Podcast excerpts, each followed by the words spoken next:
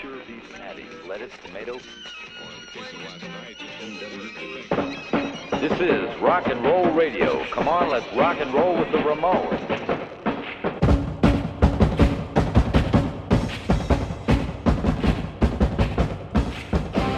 Salve galera, salve Ramones fãs do Brasil e do mundo. Sejam muito bem-vindos ao sexto episódio do Ramones Fans Cast, um podcast 100% dedicado aos Ramones. Eu, William Ramone de Sá, do site ramonesfans.com, recebo hoje um convidado para falar sobre o sexto álbum de estúdio dos Ramones, Pleasant Dreams. E um lembrete importante: você que ouve nosso podcast na sua plataforma preferida, não deixe de favoritar e seguir o Ramones Fanscast. Bem, agora eu vou chamar aqui o nosso convidado. Você talvez ainda não conheça, mas com certeza você já deve ter ouvido falar nos últimos meses aí, principalmente sobre um brother aí que tá fazendo uns tributos em português sobre os Ramones. Cara, é com grande satisfação que eu recebo o Emerson Ramone. Fala aí, Emerson. E aí, Will Ramone, tudo bom? Que prazer estar aqui conversando contigo. É uma honra poder estar participando de, desse teu projeto sensacional, que não tem nem como dizer a importância dele, não só para o pessoal de agora, como também para as gerações futuras. Essa tua ideia de fazer um podcast falando de cada disco dos Ramones, convocando fãs do Ramones para falar sobre esses discos, é incrível. Eu sou um cara que me, sempre me considerei um, um fã nerd de Ramones, achei que sabia tudo. Mas, ouvindo esses teus podcasts aí, eu vi que eu não sei de nada. aí eu tive que me atracar e estudar para poder fazer esse, esse podcast do Prison Dreams, que, pô, tu, tu até falou lá no podcast do, do Didi Remanescente que eu implorei para fazer do Prison Dreams, e é verdade. Porque para mim, Prison Dreams é não só o melhor disco dos Ramones, como também o melhor disco da história do rock. Eu sou muito fã, ele é um disco que significa muito para mim, assim, sabe? Não só para mim, mas para minha família também, minha, minha esposa, minha filha, todos são fãs é, fanáticos mesmo pelo Prison Dreams. Pô, cara, é. Você tocou num assunto bacana que você, para você, o Pleasant Dreams é, é o seu álbum favorito e é, uma, é o melhor álbum de rock é, de todos os tempos. O, o, o, legal desse podcast, o Emerson, é justamente isso. É, a gente pega pessoas, às vezes, apaixonadas por aquele determinado álbum, e, por exemplo, Pleasant Dreams é um, é um desses que tem muito fã de Ramones que, que gosta pouco. Não vou dizer que ele não gosta, mas ele ouve menos. E, e aí, talvez ele ouvindo o podcast, ele vai começar a enxergar o, o Pleasant Dreams com a mesma visão que talvez que o Emerson tá passando. E, e, e o mais legal é que ele pode começar a mais do, do Pleasant Dreams e, e, e, a mesma coisa, você ouvindo o podcast de outro. E aí a gente começa a prestar atenção em algumas coisas que a gente não prestava, cara. Então, isso que você falou eu acho que é a melhor parte, ou seja, a gente consegue reunir vários, várias pessoas lá do, de, de várias partes do, do Brasil e traz uma pluralidade de ideias, assim, cara, e de, e de conceitos e de visão muito diferente. Isso aí acaba acaba ajudando, ajudando a gente, contribuindo. Ou seja, Ramones nada mais é do que uma comunidade ali, eu costumo falar. É um, é um passando conhecimento pro outro, é um trocando disco com o outro, é um conheço isso, ou eu conheço aquilo. E aí, no final das contas, a gente acaba acaba se tornando um membro, um Ramone, o Emerson Ramone. e aqui tem o William Ramone e a gente conhece mais um monte de Ramone aí, né? É uma grande família, né? Se, se eu te falar o, o, a importância que o Ramones tem na minha vida, assim, foi. É, nossa, cara, imensurável. É, a primeira vez que eu escutei Ramones é como se eu tivesse virado uma chave. E... Cara, como é que você conheceu os Ramones? Vamos já entrar aqui. Como é que Pode? você conheceu os Ramones, cara? Bicho, essa história é uma história bem interessante, cara. É, foi em janeiro de 1987. É, primeiro, antes de eu falar como eu conheci, vou tentar resumidamente falar o contexto. Na época eu estava com 15 anos, de, tinha acabado de fazer 15 anos, né? E, e, e, eu morava em Santo Ângelo, Rio Grande do Sul, interior do Rio Grande do Sul. Naquela época não existia internet, então a gente não tinha contato com, com o mundo exterior, sabe? Quando eu digo mundo exterior, para mim, pelo menos, eu não tinha contato com o mundo exterior aos limites da cidade. Eu morava lá na, na Vila Dido, era um cara bem tímido, é, escutava o que tinha nas rádios, é, já gostava de rock, né? Mas o que tocava nas rádios. E naquele ano, é, logo no início do ano de 87, o meu irmão foi para São Paulo visitar uns primos que a gente tinha lá. E aí eu tinha uma fita virgem que eu tinha comprado do amigo meu que tinha trazido do Paraguai. E eu dei essa fita para ele e disse: Ó, oh, Jeff, faz um favor para mim, quando chegar lá na, alguma rádio de rock lá de São Paulo, tu bota para gravar e deixa. E ele, tá bom, ele foi, daí passou lá aquele tempo, daí quando ele voltou, ele trouxe aquela fita. Aí eu, ah, não, na hora que ele chegou, eu já fui correndo, peguei a fita, já botei no, no toca-fitinhas que eu tinha lá no quarto. E daí começou, a primeira música foi uma do. Eu me lembro até hoje, bicho, era uma música do Legião Urbana, é, quase sem querer. Daí depois veio uma do Traje, que eu amava pra caramba é, a gente somos inútil, e ali que eu comecei a conhecer o rock, sabe, cara? E daí de repente, eu curtindo, né? Escutando uma música atrás da outra e me amarrando. Daí de repente começa um cara da rádio falar: Estamos aqui com o vocalista do, dos Ramones que vai fazer uma chamada pro show que eles vão fazer agora no final do mês. E eu, eu já pensei, puta merda, uma fita só, o animal me leva para São Paulo com uma fita e ainda grava entrevista. Daí o, apareceu o Joe, com aquela voz dele. E eu, cara, já comecei a gostar menos. Mas aí o cara começou a falar, os Ramones, que é uma banda, o Joey Ramone, o Didi Ramone, o Johnny Ramone. E daí eu pensei, caramba, mas é interessante, são quatro irmãos, porque são todos Ramone, meu sobrenome, né? Daí, pô, já, já achei interessante, né? Aí começou a primeira música. Quando começou o primeiro acorde, assim, do, do da primeira música, tipo, é aquilo que eu te falei, virou uma chave. Eu sempre fui um cara tímido, aquele que sentava na frente na sala de aula, sabe? É, não tinha poucos amigos, nunca tinha saído do meu bairro lá, é um cara que eu tinha. Eu era totalmente encabulado. Quando começou Bons o Gosto Beatles, cara, que eu vi o Joey cantando, eu digo, tipo, eu tô, eu tô, eu tô te falando aqui e tô arrepiado, cara. Como se eu estivesse ouvindo pela primeira vez a música. Foi uma sensação assim que Sinceramente, cara, não é exagero, mudou minha vida. A partir daquilo, bicho, comecei a sentar no fundo da sala de aula, já comecei a ter mais autoconfiança, velho. Isso aí me deu uma autoconfiança. É, um, algumas semanas depois já montei uma banda que não existia banda lá em Santana. Tinha uma banda só, já comecei a juntar a galera para montar uma banda. Então foi algo assim sensacional. Eu me lembro até hoje as músicas que tinham naquele disco, bicho, na, naquele lado da fita, né? Porque tinha o cara falando um pouco da história dos Ramones, e aí tinha também essas musiquinhas que ele tocava no meio. Tinha Bonzo, daí depois tinha Glad to Go, Blitzkrieg Bub, Chinos a Punk Rocker, Rockaway Beach, I Wanna Be Sedated de KKK, eu acho. Era, acho que era essas músicas, não me lembro exatamente a ordem. Puta, que bacana, assim. cara. Que bacana. Não, Foi em 87? Vida, mudou minha vida. Em 87, 87, na primeira...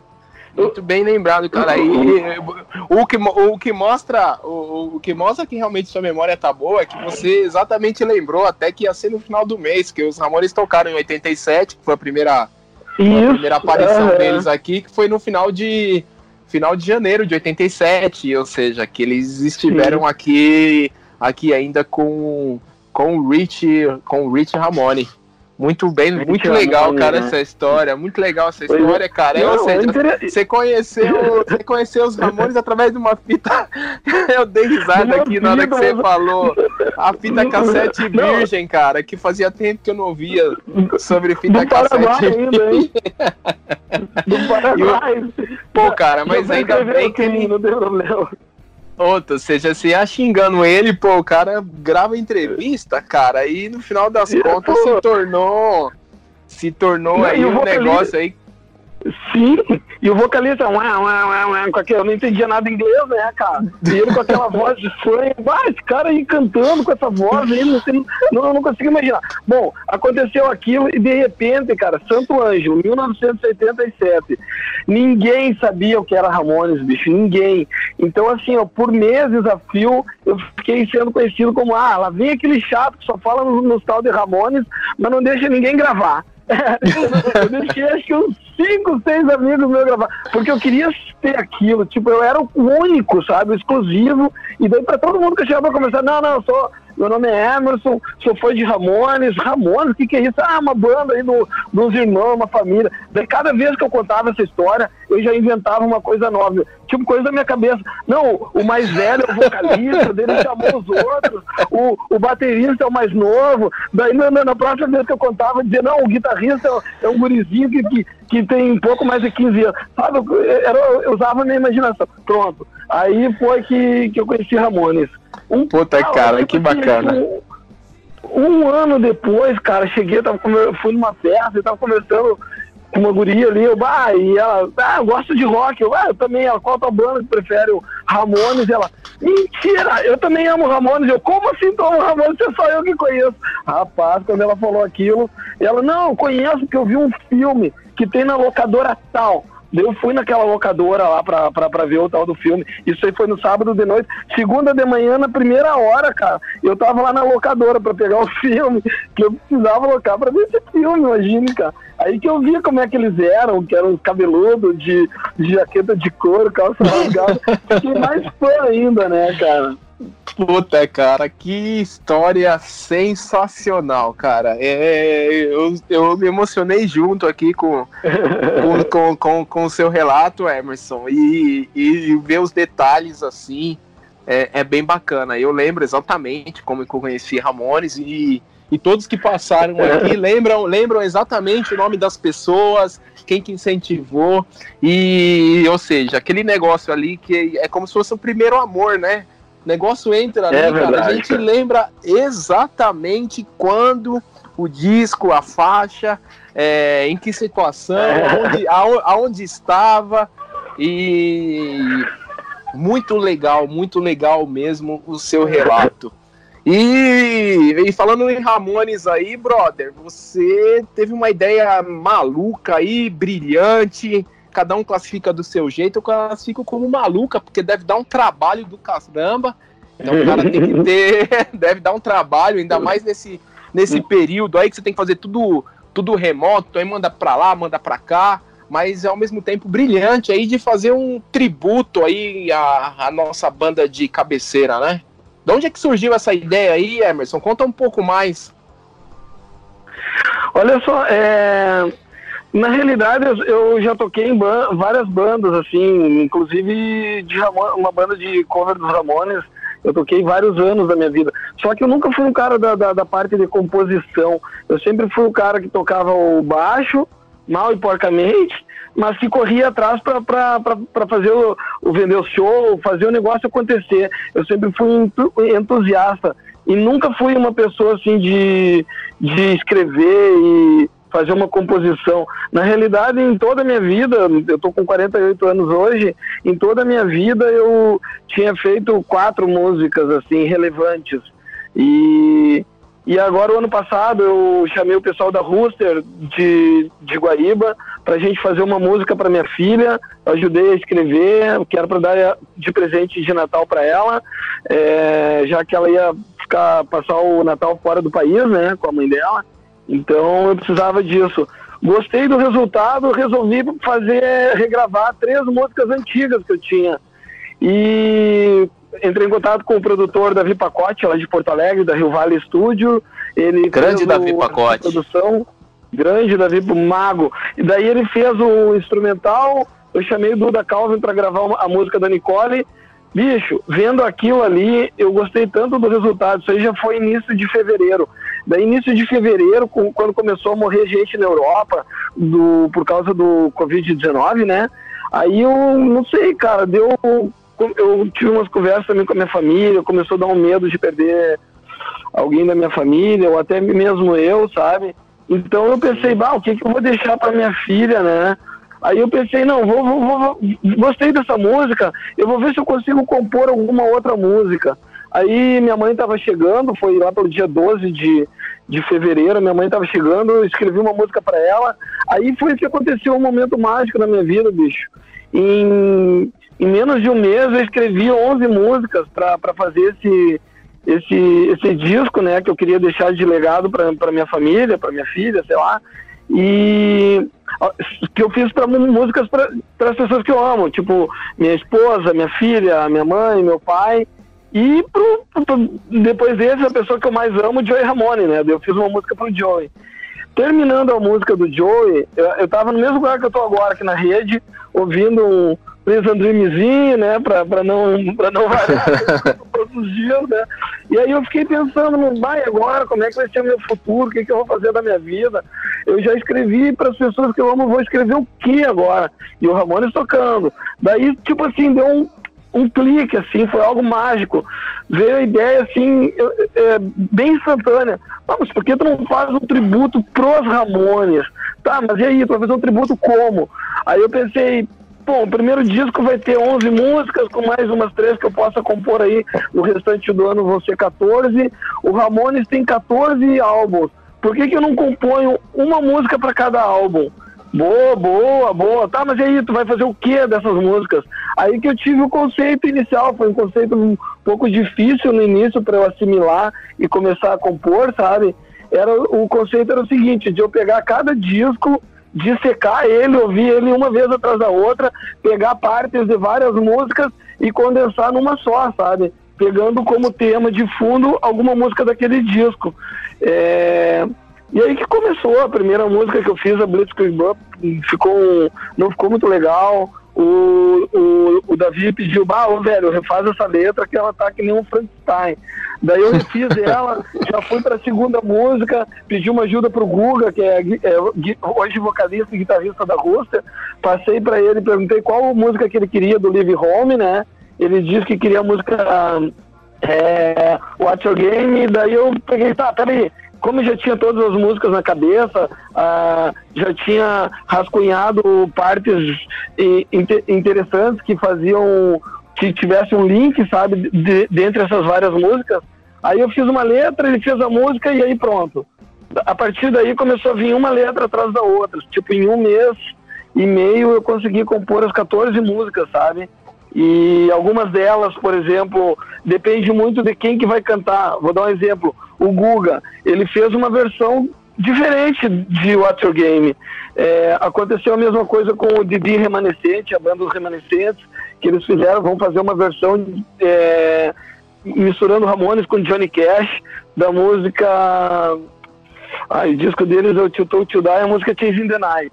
Então, assim, e, e, tem algumas músicas que eu pedi pro Davi Pacote fazer fiel à, música original, porque se mudasse não ia deixar tão bonita. Então, assim, a minha ideia era essa, de deixar um legado com letras minhas, mas passando a energia e a ideia dos Ramones. As letras eram minhas, mas também não eram, porque eu estava pegando partes de várias músicas. Era tipo um quebra-cabeças, assim.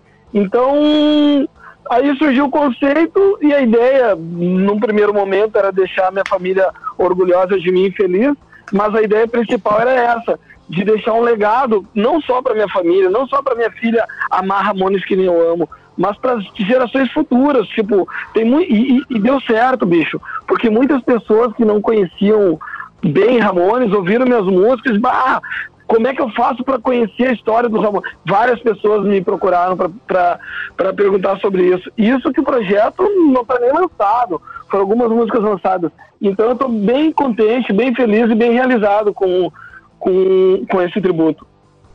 Legal, Emerson. A gente vai abordar mais a partir do, do tributo depois que a gente falar sobre o Pleasant Dreams, mas essa parte que você falou, já vou comentar aqui.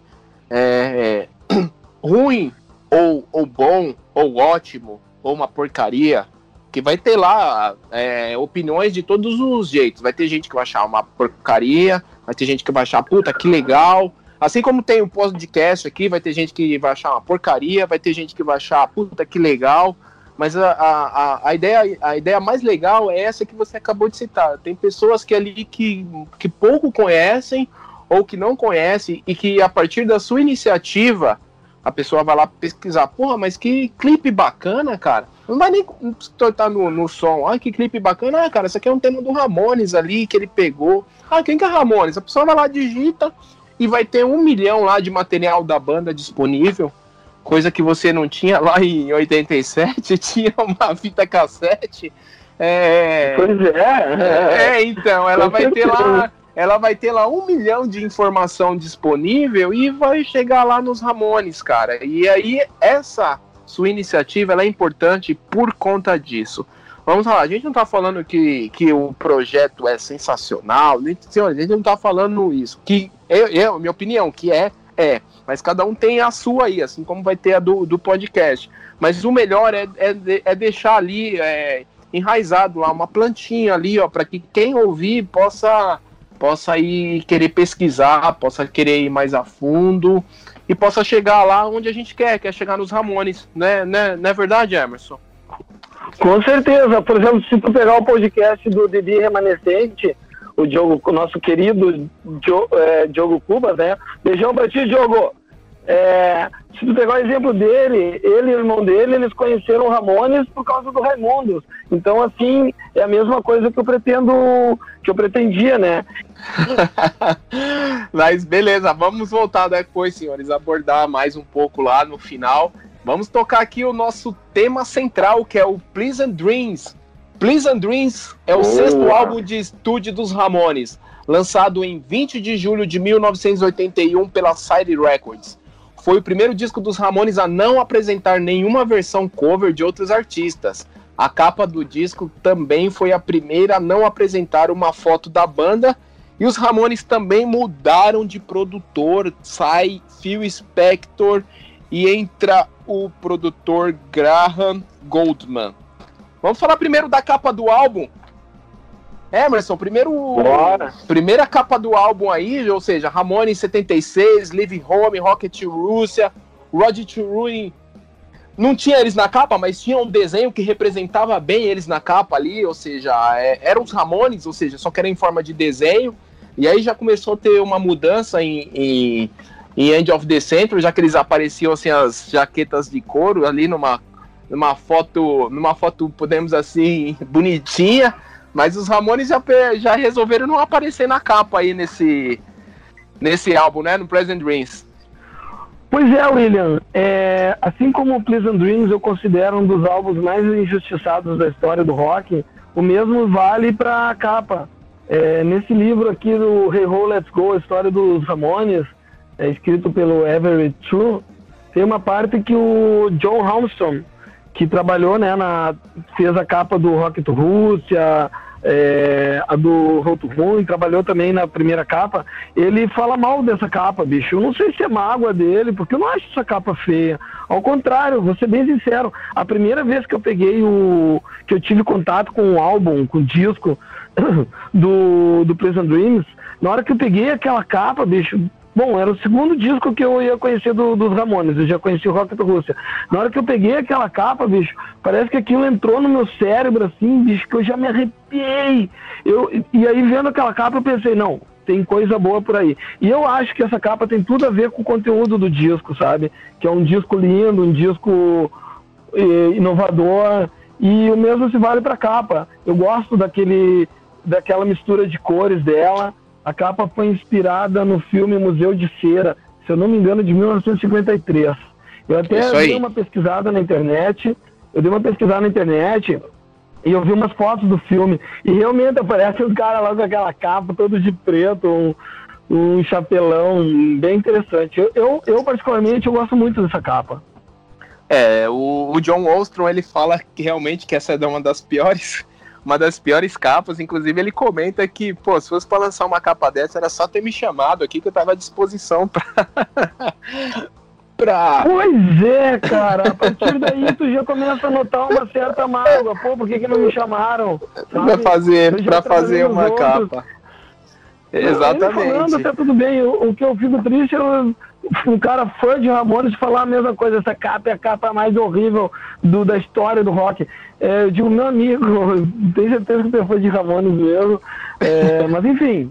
É, eu, eu, eu, particularmente, eu gosto. Inclusive, eu quero deixar bem claro que tudo que eu falar aqui sobre o Ramones, galera, é, são opiniões pessoais minhas, óbvio. Eu li todos os livros do Ramones, eu, vi, eu, eu assisti os DVDs, eu, eu sempre fui um cara de buscar bastante coisas na internet, eu converso com muitos amigos sobre Ramones.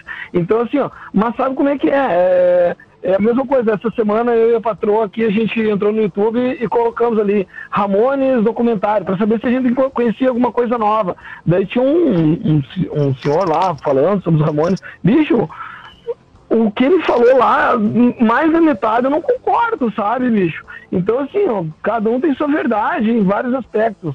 Então eu peço desculpas aí ao, ao ouvinte que está em casa ouvindo o podcast se eu falar alguma coisa que ele não concorde. E vamos não, não, vamos não precisa. não precisa pedir desculpa, não. É aquilo que a gente falou no começo. Ou seja, cada um aqui, a gente tá pra gente. A gente tá pra gente compartilhar aquilo que a gente sabe, aquilo que a gente ficou sabendo, aquilo que a gente leu. Mas às vezes a pessoa que tá ouvindo, ela conhece de uma maneira diferente. Quem tá certo, quem tá errado. Não tem, gente. Não tem quem tá certo quem tá errado. Existe, às vezes, um ponto, de, um ponto de vista diferente. E, e aí é isso aí. Vamos lá.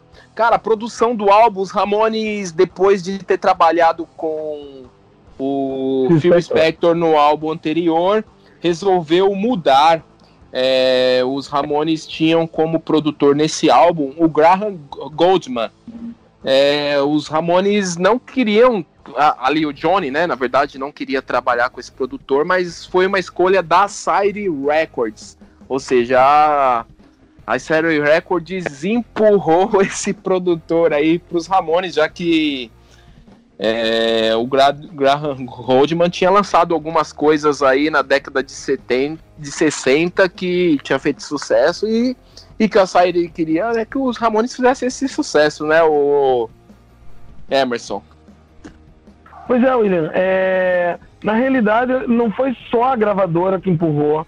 É, eu, eu, andei dando uma olhada, tem um livro chamado Ramones An American Band. Ele fala ali que, que em 1981 a banda estava passando por uma crise, porque eles estavam vendo outras pessoas passarem, outras pessoas que eles lançaram passarem na frente dele, deles, dos Ramones, em matéria de vendagem de discos.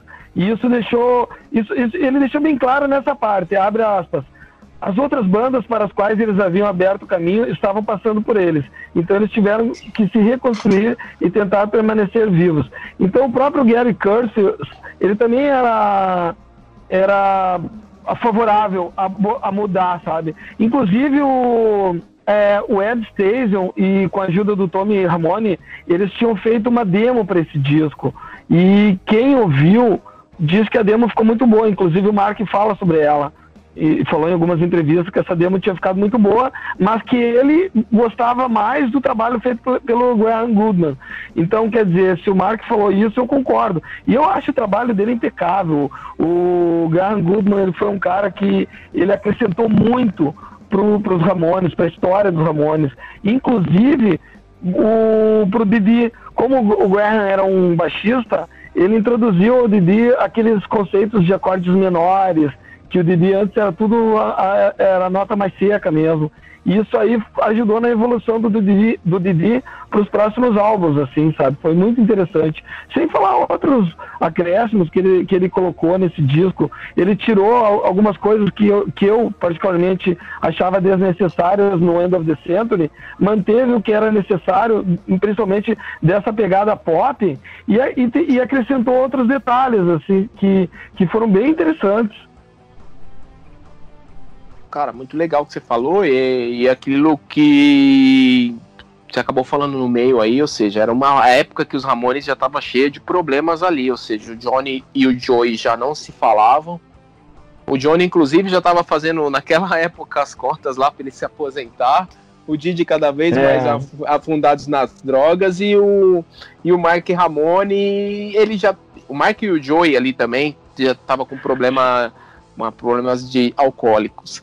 É, ou seja, os Ramones estavam numa fase muito muito ruim naquela época. Diz, diz que foi a pior fase do, do, dos Ramones ali no, na convivência entre eles, né? Não como banda. Com certeza, na, com certeza. Mas na fase de convivência entre eles é foi, foi a pior parte. Essa época foi terrível para eles é, pessoalmente, com, porque teve aquele estresse, né, do que o Johnny furou, tava furando o olho do Joey, teve aquele estresse do o Didi tava afundado nas drogas, como tu falou, o Joey e o Mark estavam bebendo mais que um que um opalão V8, parecia uns funil, então eles estavam afundados. O Joey tava com aqueles problemas dele de toque de novo aflorando por causa do estresse que teve com com essa situação aí do, do, do Johnny da Linda, né?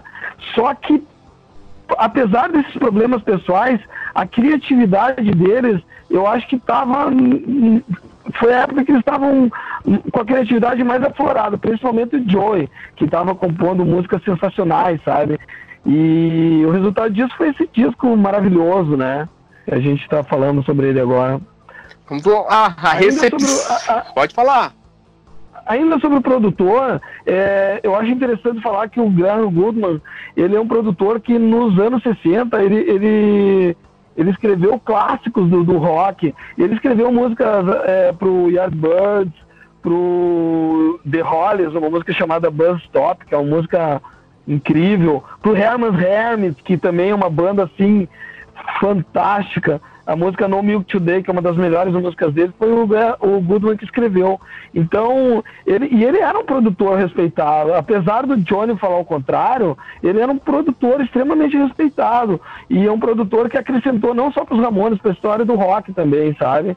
E o Johnny, bom, o Johnny sabe que Logo no primeiro dia de gravação lá, o Johnny chegou e ligou a guitarra dele lá, o, o Goodman veio correndo. Bah, que, chiado, que chiadeira é essa? Baixa essa tua guitarra, tá muito alta. Bom, tu sabe, né? Tu já tocou em banda. Tu sabe, se tu quiser deixar um guitarrista puto da cara, pede para ele baixar a guitarra, né, cara? Então, e o Johnny já não era um cara muito amistoso, digamos assim, né? Então, pô, aí começou. Mas enfim, eu acho que o resultado desse disco foi incrível. A bateria do Mark, para mim, foi a melhor de todas, assim. Os riffzinhos do, do, do Johnny, não digo que são os melhores da, da história dos Ramones, mas foram riffs, assim, alguns antológicos, assim, muito bons, assim. E o Joey, meu amigo, nesse disco é o disco, para mim o Prison Dreams é o disco do Joey, né? Se tu pegar da primeira música até a última, a primeira o primeiro acorde, a primeira a primeira vez que ele canta até a última desse disco, meu amigo, ele dá aula em todas as músicas. Eu, para mim, a melhor interpretação do Joey em todos os álbuns é, é, é a do Prison Dreams. É, eu acho que os Amores também ainda usaram, utilizaram muita coisas ali do, do próprio End of the Century, a gente vê muitos elementos ali ainda, né, Emerson? Ou seja, não, não, é que certeza, foi destru... não foi destruído tudo ali, embora parece que uma das da, da, da, do que o Johnny de que o Johnny não ter concordado com, com isso, que ele queria voltar ali pro para estaca zero, digamos assim, é, que foi um dos motivos que ele não queria. O Johnny ele queria retomar ali o, o caminho das pedras, ou seja, ele queria retornar ao, ao som dos primeiros discos. Essa foi uma das primeiras discordâncias, mas a gente vê ali que muitos dos elementos do que foi trabalhado no End of the Century, eles continuaram aqui como se fosse uma parte 2 aqui. É lógico que a produção não é tão majestosa, não tem tantos efeitos, não tem tantas, tantos acordeons, é bandolins, órgãos. Bem, Vamos falar um pouco aqui, Emerson, sobre a repercussão e vendas do álbum. É, Please and Dreams ele foi recebido aí meio muita gente gostou, assim como todos os discos dos Amores, né? Muita gente gostou, muita gente torceu o nariz. O é, que, que você sabe sobre isso aí, Emerson, para falar pra gente? A recepção do no mundo todo, assim, ela não foi das melhores como não foi muito diferente dos demais discos dos Ramones, né?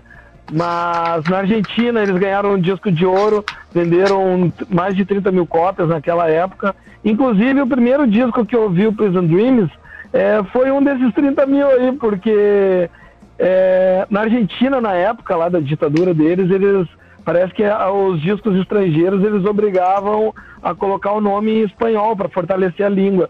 Então eu tive a, a, oportunidade de ver um disco desses que foram vendidos lá na Argentina. O nome do disco era Sueños Agradables. Eu, nossa senhora, como eu não, não tinha contato nenhum com os Ramones, eu digo, meu Deus do céu, os caras fizeram um disco em espanhol, só o que faltava. mas a recepção não foi das melhores, não foi das melhores, mas, mas, como eu já falei antes, é um disco que, que, que instigou e inspirou várias gerações, bicho, várias bandas se inspiraram nesse disco. É, os, os, os Ramones, é, digamos assim, que a crítica, a crítica se dividiu aí na, no release aí do, na, no, no review do, do Pleasant Dreams, porque eles, eles, eles achavam ali que o som, o som era limpo demais assim para ser classificado como, como álbum de punk rock. Mas é, os melhores elementos dos Ramones estão ali. O álbum ele chegou a 58ª posição na parada de LPs da Billboard. Bem, Emerson, vamos falar agora do faixa a faixa do Prison Dreams. Para começar o álbum, nada mais do que uma faixa de protesto, We Want the Airwaves, escrita pelo Joey Ramone, Emerson. Pois é, William. Isso que eu chamo de abrir um disco com chave de ouro. Essa música é incrível. É um clássico do, dos Ramones. É uma música que até hoje as pessoas ouvem e se emocionam. E na realidade a letra é uma letra de protesto, como tu falou, onde o, o Joey estava meio. Não só o Joey, a banda toda estava puta da cara com os DJs das rádios, que na, na época eles só tocavam, não tocavam Ramones, queriam tocar umas músicas mais calmas. E, isso aí que ocasionou esse, essa letra de, de inconformidade com o sistema, com a situação das rádios. Eu acho uma letra linda, é uma letra fantástica, assim, e, e a parte instrumental da música, nossa, os teclados, os backings que a gente não via tanto antes nos discos anteriores, a bateria do Mark, o Mark toca uma bateria fenomenal, sabe? Não só nessa música, no disco todo. Para mim, é, é, esse disco, o, em que pese o Didi ter evoluído bastante no baixo, o Johnny ter apresentado riffs de guitarra antológicos, o para mim o melhor instrumentista desse disco é o Mark, porque o Mark nesse disco ele se reinventou, ele toca como nunca tinha tocado antes em lugar nenhum, sabe? E nessa música não foi diferente. Eu amo o, a bateria que ele faz nessa música. É um, é um clássico, né? Não, não, tem que, não tem que falar. Só que não adiantou muita coisa, porque os, os DJs continuaram não tocando os Ramones. Não, não acabou a maldição do, do, dos Ramones. É, é verdade, ou seja, o protesto tá aí, mas acabou não mudando muita coisa. É, mas vale lembrar aqui, é, para completar o que o Emerson já disse, que esse aqui é o primeiro videoclipe dos Ramones. A MTV tinha sido lançado ali no mesmo ano, em 1 de agosto de 1981. E a gente tem um videoclipe ali que foi gravado lá no último andar, lá onde o Joey morava. Um clipe muito bacana, ou seja, onde eles eles brincam ali, eles tocam, eles pulam uns efeitos ali meio que bizarros, ou seja, mas eles eles quebram, eles, eles dão uma marretada ali no, no rádio, é. smash, my, smash my radio. e esse é videoclipe é, clássico, é, esse videoclipe, cara, ou seja, ele foi lançado ali na, na mesma época da MTV já para tentar promover a banda. Ou seja, os Ramones queriam as ondas do, do rádio, queriam as ondas as ondas da, da TV a cabo ali da TV, mas eles não continuaram continuaram na mesma. Bem, vamos para a próxima pois faixa é. aqui, então. Vamos para a próxima faixa, Emerson. É, cara, é, é, difícil falar essas faixas aqui, falar, é melhor cantando. I'll kiss the Esther and I'm from. É uma música que fala sobre Nova York aí pela visão do J.J. Ramone, cara. Ah, pois é. Essa música ela começa com um riffzinho de guitarra bem alegre, lindo. Eu, eu acho massa o iníciozinho dessa música. Aliás, eu acho massa toda ela. A bateria também tá alucinante. É, é uma música que o Didi canta também. Massa o jeito que ele canta. A, a, as melodias vocais do Joey e do Didi nessa música estão incríveis. É uma música. Essa música é uma música engraçada, cara. Essa música, se, se, se, se me mostrassem ela e dissessem, ó, essa música do Roto Ruim, eu ia acreditar, porque ela tem tudo a ver com o Roto Ruim, sabe, cara? É um. E é uma música bacana, assim. É, é uma música rápida, né? Ela é bem punk, assim. Uma letra também bem, bem, bem a lá de Di Ramone, né, cara? Eu, eu gosto dessa música, muito boa.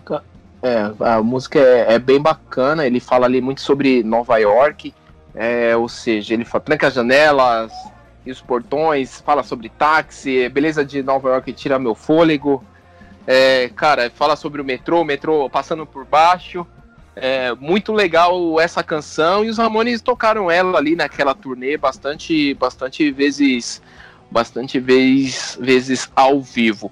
Vamos para a próxima faixa aqui então, Emerson. The KKK Took My Baby Away. Isso aqui é bem polêmico, hein?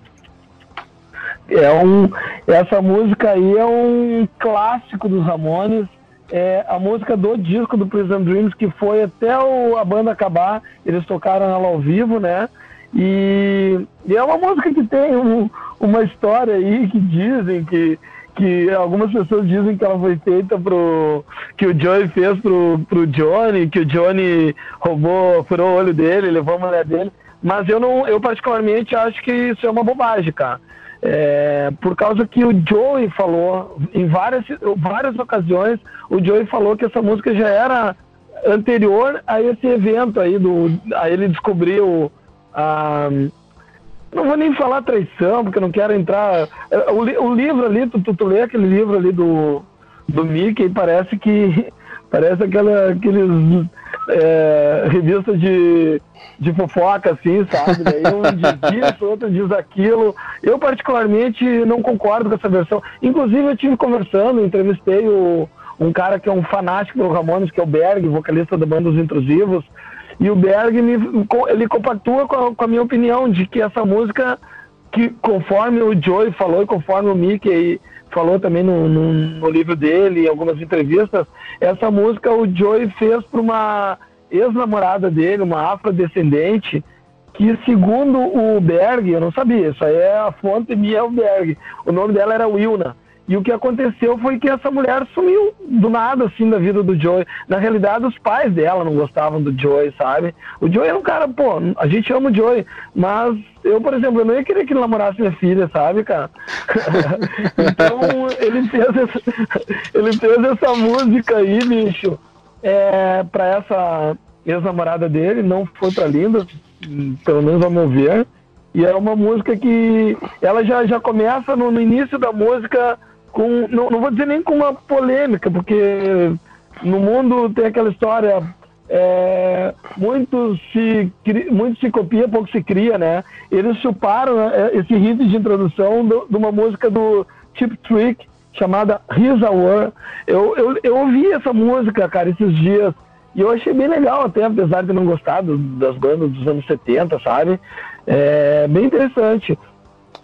É, bem interessante é. mesmo. Você que tá ouvindo o podcast aí, pode digitar aí no, no, no YouTube aí, Trick, Here's, Here's a War.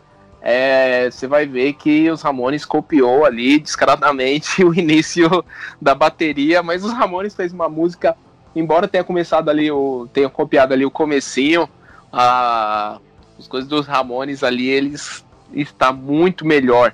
E, e bem, e, e você bem falou, né? Até porque essa parte da Linda ali com o Joey, o, o, o Joey ainda ainda não sabia ali exatamente dessa parte. Isso aí foi se acontecer mais ali. Pois é. O Joey chegou, é, acabou a Linda abandonando o Joey pra, pra, pra ficar com o Johnny, foi mais pra frente. Eu também creio que essa é. música, ela ela é mais essa versão mesmo, embora a gente nunca vá saber, mas eu creio que essa versão de que essa música já estava escrita há muito tempo, ela é, é a que eu acredito também. Entendeu? O Mickey Legg conta no livro dele, o Joey conta isso em entrevista. Uhum, é, é, e, ou seja, eu acredito fielmente que, que The KKK não é uma música para Linda e pro Johnny Ramone. É uma música que coube é. ali, a carapuça serviu. É. a carapuça não, assim, serviu. É, é, é, não, ali o Monte, o Monte fala no, no, no DVD End of the Century, ele fala que é, ouve e tira suas conclusões. Mas o Monte ele é meio caricato, assim? É, o Monte é, meio, o Monte é meio saboneteiro. É, o Monte é meio não, saboneteiro. Então... Inclusive, essa história, assim, é, para falar sobre essa história do, do, do, Joe, esse triângulo amoroso aí, Joe, Johnny, Linda, eu concordo com o Mark, cara. O Mark fala isso no, no livro dele, falou em algumas entrevistas também, que, pô, a vida é assim, né? A fila anda, se não dá certo. Só que o Joe, eu até dou um pouco de razão pro, pro Joey, cara, porque se, se eu tô na minha banda e o meu guitarrista começa a dar em cima da da minha mulher, cara, eu vou dar um pau no louco, vou quebrar ele, nunca mais vou olhar pra cara dele, entendeu? Só que o Joey levou numa boa. Em amor aos Ramones, o Joey levou numa boa. Ele, ele guardou essa mágoa. Claro, guardou essa mágoa até o, até o último momento dele, da vida dele, eu acredito, sabe? Mas só que isso aí não, não interferiu muito assim na, na música dos Ramones. Felizmente, eles foram profissionais. Isso mostra o amor que o Joe e que o Johnny tinham a essa banda e por ter ficado juntos, viajado em vans a vida inteira, apesar desse estresse todo. Mas isso aí a gente vai ter que conversar num capítulo à parte. É, voltando à música KKK, é interessante que essa música é a música do disco onde foi mais célebre, assim, onde várias bandas fizeram covers. Eu que eu lembro aqui, parece que Newfound Glory cantou KKK, é, Marilyn Manson, Alkaline Trio, e Face to Face também parece que fez uma versão. Outras bandas, assim, eu, eu, pesquisei por cima, assim, sabe? Então é uma música, assim, desse álbum que é considerada o clássico do álbum. Também, vou ser bem sincero, nem We Want The Airways, nem The KKK My Baby Away entram no top 3 da, desse disco pra mim, sabe? É, são excelentes músicas, mas não, olha, se entrarem no top 5, alguma delas, eu não sei, cara. Entendeu? Quando chegar meus top 3 aí, aí na frente, eu falo essas músicas que eu mais amo. É, mas só finalizando aqui, é, The KKK tinha um back vocals cortesia do próprio produtor Graham Goldman. Vamos para a próxima faixa aqui, Don't Go, mais uma faixa do Joey Ramone. Pronto, aí tá uma música que entra pro top 3 no meu coração, sabe? Ela tá em terceiro lugar ali, a Don't Go. É uma música do Joey, é, a letra dela é um é um outro questionamento existencial dele, né? Baseado no amor perdido de uma mulher. Quem é essa mulher, não sei. Não sei se é a Will, naquela que o, que o Berg falou, não sei se é a Linda, não sei. Mas a letra, ele fala sobre isso, sobre um, um, uma mulher que foi embora, uma mulher que ele amava muito, sabe? A música é bastante doce, é um amorzão, eu amo essa música. Os riffs é, eu... de guitarra dessa música são bestiais são menos bestiais, assim, mas são doces também, sabe? São açucarados, assim, eu, eu amo, sabe? é, a letra dessa música, essa... música... Exatamente, a letra dessa música é, ela é, ela é romântica do jeito que só o Joey é, consegui, conseguia ser, sem parecer bobo, sem parecer, sem parecer brega. Eu falei com, eu falei, é. eu, eu falei isso com o Diogo com o Diogo é, no segundo episódio, sem parecer brega. É, e, e, cara, o, não dá para saber para quem que ele escreveu, mas é, cara, é, é. Muito, essa música realmente é muito boa. E ela soa ali como aquelas músicas dos anos 60, né, cara? É tudo de melhor que tem ali é nos, tudo, anos tudo, 60. É. Essa música aqui poderia ser muito bem uma música ali do, do Beach Boys, de alguém ali, cara. Podia. Só que de um jeito, só que de um jeito Ramones. Exato, das runetes, ele gostava muito do, da, daqueles grupos femininos, sabe, de, de vocais dos anos 60, o Joey gostava muito. Eu, eu me lembro muito a questão dos backs, outra coisa legal que o Goodman colocou na produção. É, ele faz a linha de backing no fundo. Eu acho que não é o Didi, eu acho que são eles fazendo o, o Goodman. Daí tinha um outro cara ali que eu me esqueci o nome agora. Tô sem a capa do, do, do, CD aqui de novo. Mas enfim, eles, eu não sei se tu pegar e escutar essa música, tu vê que tem uns backings no fundo que eles parecem teclados, assim, sabe? Eu amo aquilo. Todas as músicas que eu faço, não só as do tributo, como as outras que eu tô fazendo do, do, do meu projeto para minha família, eu sempre peço pro pacote, o pacote gosta de botar isso na produção dele, aqueles backingzinhos de fundo que parecem um teclado. A primeira vez que eu ouvi isso foi aí, assim, sabe, dessa forma. É muito linda.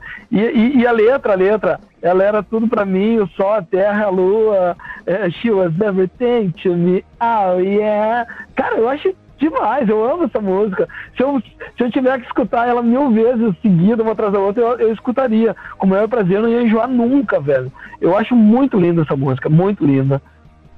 Legal, Emerson. Vamos pular aqui pra próxima faixa do álbum. You Sound Like You're Sick. Uma música do Didi Ramone que volta aquele tema que ele mais gostava de escrever. Ou seja, os problemas mental ali, só visto pela cabeça do nosso querido Didi. Pois é, a cabeça do, do, do, do Didi ninguém vai entender nunca, né, cara? Essa música, ela, eu, eu acho uma música mais rápida, assim, né?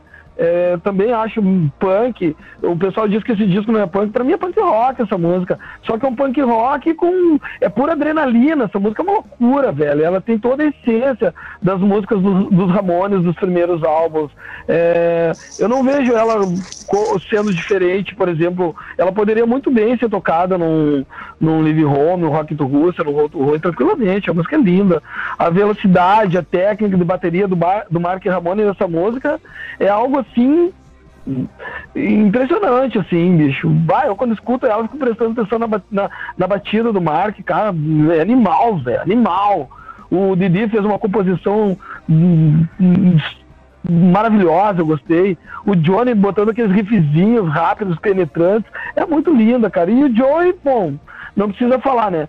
Isso aí eu tô sendo é, prolixo, porque se for falar do vocal do Joe, eu vou falar a mesma coisa em todas as músicas. ele dá aula, ele dá aula nessa música. Os backing dessa música são penetra penetrantes, é, são backings instigantes, revolucionários, a meu ver. Eu, olha, eu por mim, eu queria que tivesse esses backings em todas as músicas que eu fiz na minha vida ou em todas as músicas que eu vou ouvir na minha vida, porque eu acho demais, cara. É, um, é uma baita música, assim, que, que deve ser ouvida com todo carinho por todo mundo. Vamos lá, Emerson. Vamos falar da próxima faixa. It's not my place in the night forward. It's not my place in the night forward. It's not my place. Cara, essa It's música é. Essa música é sensacional, cara. Ela tem umas quebradas, ela tem uma bateria ali que poderia ser facilmente é, de outra banda, que não, não uma banda de punk rock. Vamos lá, Emerson, fala aí um é, pouco pra nós dessa faixa. Essa bateria aí, velho, ela tem traços do estilo do Bo Diddley, sabe, nas músicas dele. Essa música é, ela é sensacional, bicho. Aquele início começa com um despertador, de repente, tum, tum, tum, aquela bateria de início do Mark, meu Deus do céu, cara. Eu quando eu tô viajando, eu começo, eu, eu me pego tocando, cara, sabe? É linda, linda, linda demais, cara.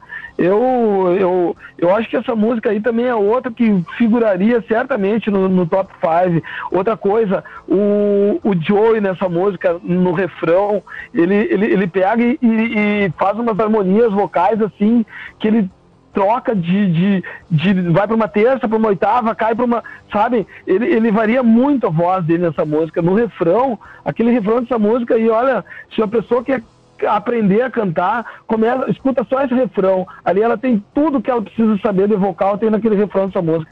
Ela é linda. É, grande Nessa faixa. Música, aí, inclusive, é uma faixa. Na, a, na letra dela, é, ele, dá, ele fala nome de vários ícones da cultura artística e musical, é, tipo crítico de rock Lester Banks, Phil Spector, Clint Eastwood, Alan Arkush, Stephen King, e, enfim, é um clássico, cara. Eu sou suspeito para falar também. é uma música que eu amo demais, tá no meu top 5 facilmente.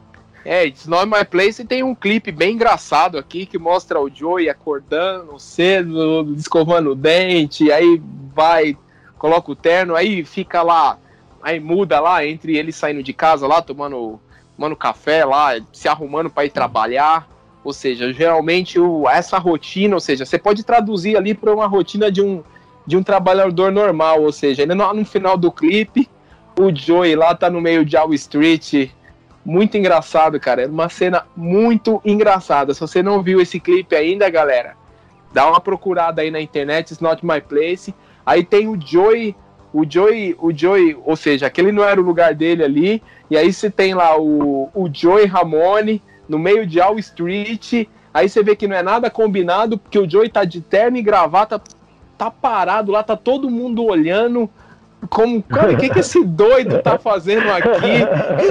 né? Você já vê, reparou? O que, que, esse, que, que esse doido tá fazendo aqui? Aí de repente ele começa a tirar o terno, começa a jogar as pessoas assim. Cara, a gravação é desse clipe massa. é sensacional. Vamos para a próxima faixa aqui, X a Sensation. É. Eu amo essa música, cara. É uma música aqui que já era o início da tensão entre Joe e Johnny por causa da. Por causa de uma mulher, né? Ou seja, por causa da Linda, né? Pois é. Eu, olha, assim como eu falei que da KKK ele não fez para Linda, eu acredito que essa música ele tenha feito não sei se antes do, da história ou depois, que às vezes o cara pensa assim, pô, vou fazer uma música clássica, linda, histórica, para ver se ela volta para mim. Porque a música é muito linda, bicho. Bom, essa música X Sensation, ela tá no top top 2, assim, é a segunda melhor música do disco para mim. E olha, se bobear, é a segunda melhor música do, dos Ramones.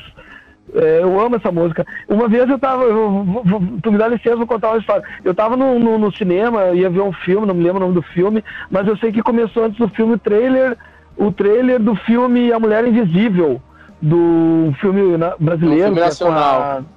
Luana, Luana Piovani. Luana Piovani, isso. me esqueci o nome daquele cara lá, mas eu gosto dele. O. Ah, enfim, não importa. Eu sei que tá dando aquele trailer, ah, me chamou um pouquinho a atenção, de repente começa a tocar X Sensation. Bicho, quando essa música começou a tocar, velho, eu dei um grito dentro do cinema, dei vontade de sair correndo e, e abraçar todo mundo, porque eu amo essa música, velho. Muito legal. Ela participou desse filme, essa música, cara. Muito legal, cara. é, é o, o, legal é que com, com o passar dos tempos, ou seja, aquilo que os Ramones gravaram lá em 1971 é, 1979, em 1978, 1977, 76, ou seja, toda toda a classe artística ele começou a usar. Aí tem esse exemplo aí que você viu no filme nacional que toca X Sensation, tem tem a trilha sonora do Sonic que toca Blitz Bop, tem a trilha sonora de do, do Escola do Rock que toca Bonzo, ou seja, os Ramones, cara, de, infelizmente depois que eles morreram isso, infelizmente depois que ele Spider-Man toca Blitz Rebop, mas Spider-Man a gente até consegue entender, porque é. o, o, Peter Parker é um personagem do Queens, é um personagem de Nova York, então é, é. Queen é meio que se confunde Queens com Ramones e para quem, pra quem já foi para Nova York, ele, a pessoa que faz aquela viagem de, de ônibus lá, que vai tipo um bondinho, quando passa pelo Queens, o, o guia turístico, ele fala lá, Ramones, aqui nasceu o punk rock aqui era a casa do Didi, entendeu? Então, mesmo para uma é. pessoa ali que não conhece, então ali o Queens ele se confunde com Nova York.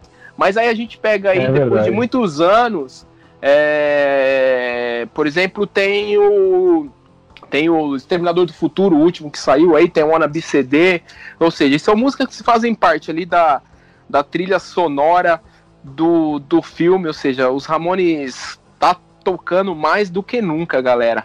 Mas vamos aqui, ó, pra pro, mas é. é uma. Mas se você ler a letra aqui, falando de X Sensation ainda, se você ler a letra, você ela vê é que linda, ela é. Linda, você vê linda. que ela é exatamente escrita pra Linda Ramone, pois a nossa é. linda. Que é, era ainda, é, é, ainda era a linda Daniele na época. ainda era a linda Daniele. Essa música, cara, essa música é uma música de amor total. Falando exatamente aquilo que tu e o Didi, e o Didi Remanescente falaram no, no segundo podcast. É uma música que fala de amor de uma forma maravilhosa e não é brega, assim, sabe? Eu acho linda. É... esse otimismo que tem na letra, assim, não condiz com o que o Joey estava passando na época. Isso que eu acho legal. Os coros da, da, da, da música, os backing, aquelas melodias da guitarra descendente no final. Cara, aquilo é incrível. Tem uma hora que sobe o tom, que o Joey começa a cantar, parece que canta com mais emoção, bicho. Olha, é, eu, para mim, é a música mais Joey Ramone da história dos Ramones. Eu amo essa música, é a minha segunda música preferida do disco. Vamos lá para a próxima faixa do álbum, Seven Eleven. É, é Joey Seven Eleven, uma loja de conveniências aí. Ou seja, para quem. É como o... se fossem essas lojas que tem posto de gasolina aqui, aqui no Brasil. Uhum. Esse que é Seven Eleven, galera. Vamos lá, Emerson. Fala aí pra gente dessa faixa. Ah, antes de eu falar dessa, dessa faixa, eu vou chorar um pouquinho aqui, porque toda vez que toca essa música eu me emociono, bicho. É uma música assim que desde a primeira vez que eu escutei ela e que eu via o que, que diz a letra, né? É, um, é uma letra que sempre me tocou meu coração. É, é a música preferida da, da, da história do rock para mim. É a música, coincidentemente, é a música que a minha esposa e minha filha mais gostam também. Não, não foi nada imposto por mim. É porque é uma música linda. Eu, eu, eu gosto de cantar ela assim, traduzindo no ouvidinho da, da, da, da Nicole, minha filha, ela se amarra, assim. Inclusive vai ter, eu fiz uma letra.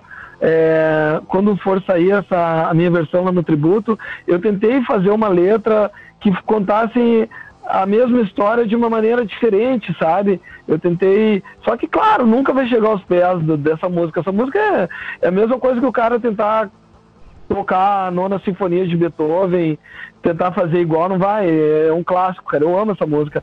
E é bem aquilo que tu falou: 7-Eleven é uma loja de conveniência, né? E e é legal que o Joyce, ele, eu, inclusive, se tu me permite, eu vou, eu vou, eu vou ler aqui. Eu, eu até botei aqui um. Deixa eu procurar aqui. Bababá, bibibi, bibibi. Bom, tem o Joey falando sobre essa música aqui, ó. Abre aspas. Sempre quis escrever alguma coisa sobre o 7-Eleven. É, o Joey explicando, né?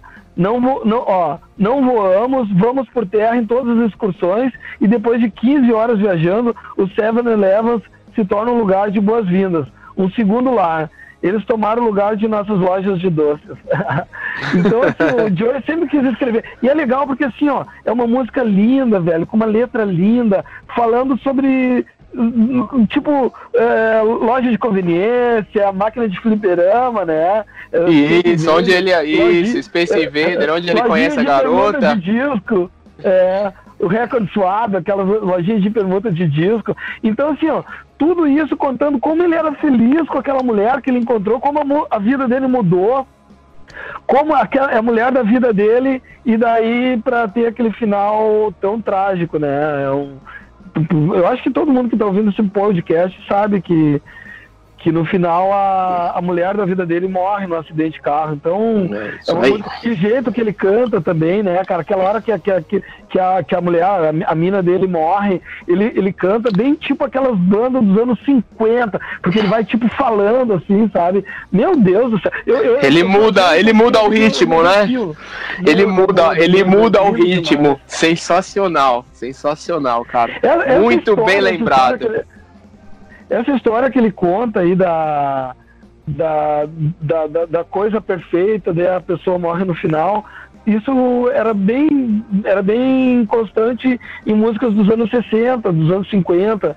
Eu me lembro de uma música que eu escutava que é Tell Laura I Love Her. O, o cara morre também no final, daí é o cara que morre. Aquela música que o Pure Jam regravou, Last Kiss, também é uma história bem parecida, né? Essa música Last Kiss, daí o cara diz, não, mas Last Kiss veio depois. Só que Last Kiss é uma cover. Eu, eu fui procurar isso, sabe? Eu não sabia, é, não vou te mentir. Essa música é do Wayne Cochran e foi escrita em 1962. Então, só que ela ficou, né, eternizada na voz do Ed, Ed Wither, né, no Conquer Jam. É uma música linda, então, bah, eu me emociono toda vez que eu escuto o 7-Eleven. Para mim, é a melhor música de todos os tempos. É o top one no meu coração. Sensacional tudo que o Emerson falou sobre essa faixa. E só lembrando, para galera mais nova aí, deve já ter visto. Os Raimundos fizeram uma versão dela na balada, no que virou CD depois, balada MTV. Eles tocaram um cover uhum. de 7-Eleven. Vamos lá, próxima faixa. You Did Mean Anything to Me. Mais uma faixa aqui agora do Didi Ramone. Excelente, eu gosto, eu gosto muito dessa música também. Tipo, não entraria no, na, nas tops do disco, mas eu gosto dela. A música começa com a voz do Joey, né? Sendo cantando sozinho. Daí o andamento da música é rápido, é diferente da, da, da anterior, né? É, riffzinho, riffzinho de guitarra do Johnny nessa música, aos 16 segundos. Eu fui olhar lá, aos 16 segundos ele faz um riffzinho, daí depois ele repete ela ao longo da música. A música tem umas paradas, umas quebradas. Ela é cheia de quebradas, essa música, ela é muito inteligente. Eu amo essa música, ela é muito bem produzida. Que, e aí vai o dedo do produtor, da, que a galera falou mal, mas não eu acho que nessa música ele detonou, ele deixou a música linda. Uma música que também é uma música punk rock, poderia, de repente, com uma outra produção, figurar em discos anteriores, ou até discos após isso aqui. Mas ela ficou legal, ela ficou legal com essa produção, ela se encaixou direitinho nesse disco, eu gostei dela. Muito legal uma, essa faixa. Detalhe, um, um, uma coisa que eu acho massa, sensacional dessa música, o final dela fica aquela microfonia, daí já entra é, Camão não, sabe? É, essa passagem de uma música para outra ela é incrível demais, cara. É, é sensacional também. Eu acho, eu acho genial é, essa passagem. Na realidade, todo esse disco é genial, mas esse, essa passagem de uma música para outra eu achei, olha, conceitual, inclusive. Cara, tá muito bem lembrado musicalmente. O Emerson falou, o Didi reflete ali o desânimo que ele já tava aí, as dúvidas pessoal que o Didi tava sentindo sobre sua vida e sobre os Ramones na letra. Vamos lá, como você falou aí, fica lá o finalzinho e já emenda em Comonel, mais uma faixa do Didi Ramone.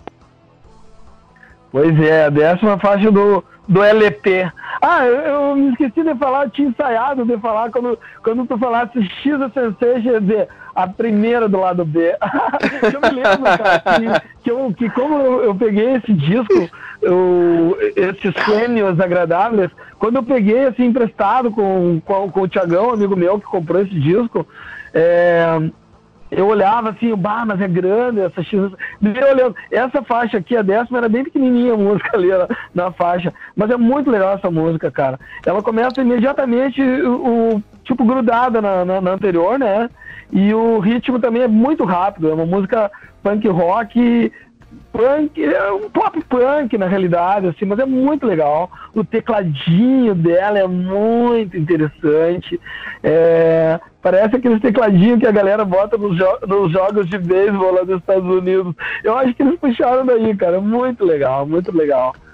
O refrão da música é um dos refrões mais cativantes do, do disco também. Essa música aí, olha, eu vou te falar, cara. Eu acho que ela seria a quarta preferida minha do disco Pô, então eu já estou empurrando KKK e o, e o, o The Airways pra ser sucesso. Não, eu gosto muito dessa música, cara. Muito, muito legal, cara. A sessão de bateria do Mark também, no centro da música, ela é poderos, poderosíssima. E no final da música, o Johnny só falta pegar a guitarra e quebrar, né, cara? Porque é, ele destrói, destrói. É linda essa música, linda mesmo. Próxima faixa, Emerson, uma, escrita pelo Joey Ramone esse trabalho, esse negócio aqui tá me matando.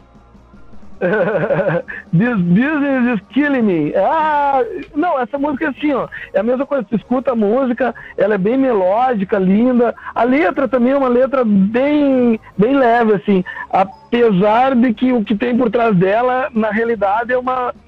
É o Joey desabafando, né, cara? Que ele tá meio puto da vida com essa história de viagem e pelo menos essa é a parte filosófica da, da, da, da música, né? Tu sabe que as músicas do Ramones, a maioria delas são contando histórias deles mesmo. Então eu acho que nessa música aí é uma reclamação, do, uma insatisfação, digamos assim, do Joey com a vida que eles estavam levando, de muito trabalho, cara. Eles eram workaholics total, né, cara? Eu até tinha notado aqui algum canto, parece que em, nesse ano de 1981 ah, tem medo de falar bobagem aqui, cara. Mas eles fizeram de 60 a 80 shows, apesar desse tempo que eles tiveram para gravar esse disco. Apesar do Joey ter ido na, Inglaterra, é, gravar alguns vocais para esse disco, né? Então é, ele estava meio insatisfeito com esse estresse. Mas enfim, é uma música linda. É, um, eu, eu, dou destaque para essa música aí do, do teclado, cara. O teclado nessa música ele emula um som de piano típico da América Ocidental. E sem falar outros tipos. Ele tem vários teclados nessa música. É, sintetizador, assim, sabe, alguns cantos. É muito legal, cara. Outro, de, outro destaque que eu dou para essa música, os falsetos que ela apresenta do, de vocais. Eu não sei se é o Joey fazendo os falsetos, ou é o, o Goodman, ou é o outro que faz o backing lá, que eu até vou olhar aqui para que eu me esqueci o nome dele, é Ben. Ah, enfim, é, então esses falsetos, é, na, na hora de um minuto e 20 segundos a música, ele faz os falsetos que depois ele repete. É muito lindo aquilo. É outra coisa que eu acho conceitual também, que, que várias pessoas depois começaram, várias bandas começaram a fazer esse tipo de backing, assim. É muito legal. Eles são deliciosos. É, cara, o tava escancarado aqui já o Joey reclamando nessa letra aqui do ritmo que eles que, ele, que eles estavam ali, que era de Tava deixando ele provavelmente doente já, entendeu? O, o, o Joey, que nunca foi, nunca foi sadio, digamos assim.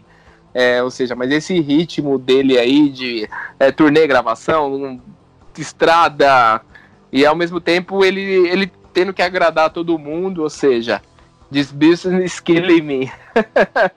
muito bem cantado, muito bem escrito pelo grande Joey Ramone. Última faixa do álbum, Emerson, Sitting in My Room escrita pelo Didi Ramone. Pois é, eu vou ser prolixo, né, cara? Eu vou falar o que eu já falei em todas as outras músicas. Clássico. é clássico. Pra mim, esse disco só tem clássico, cara.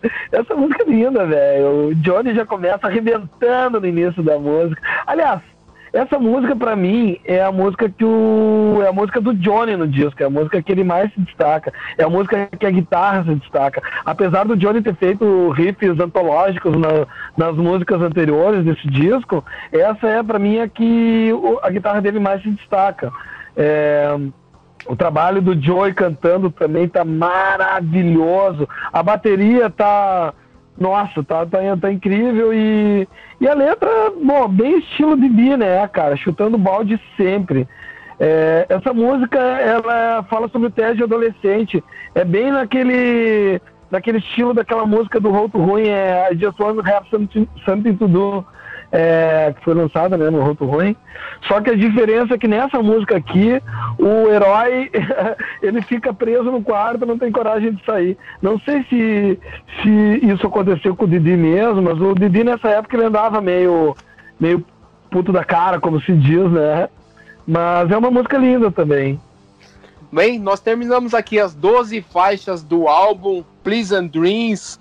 Cara, é muita gente aqui torce o nariz ali, como a gente já falou lá no início, lá o, o Johnny é o álbum que ele menos gosta, digamos assim. Ele, mas esse álbum aqui, cara, ele é muito importante, né, Emerson? Ele, qual que é a importância aqui, cara, que você acha desse álbum, mano?